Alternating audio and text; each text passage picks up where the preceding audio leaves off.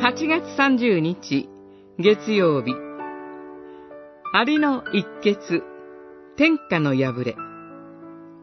列王記下、15章、16章。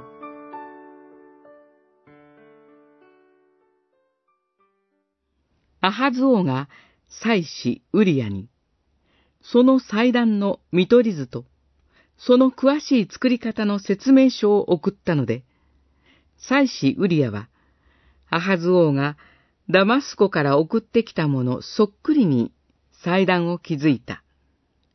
十六章、十節、十一節。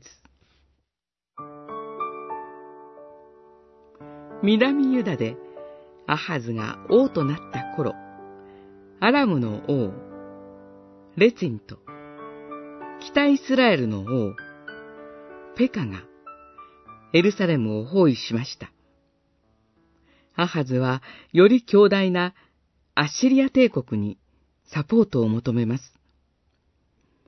アッシリア王は、アハズの申し出を受け入れ、アラムの都を占領し、王を殺します。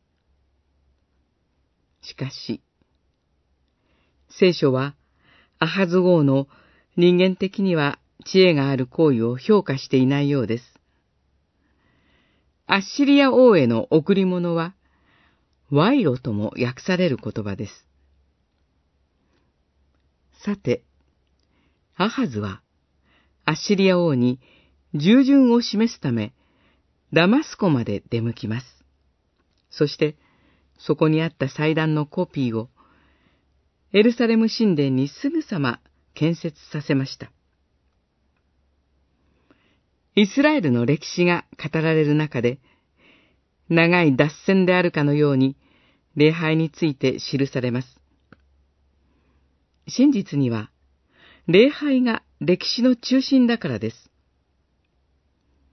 真の神を礼拝しようとしたのかもしれませんが、アハズは、礼拝を破壊してしまいました。アッシリア王を喜ばせるために、神殿を整えて、異教的な形式を導入したのです。かつて、敵国を恐れたアハズ王に、預言者、イザヤが語りました。落ち着いて静かにしていなさい。イザヤ書、七章四節神だけを頼りとすることが力なのです。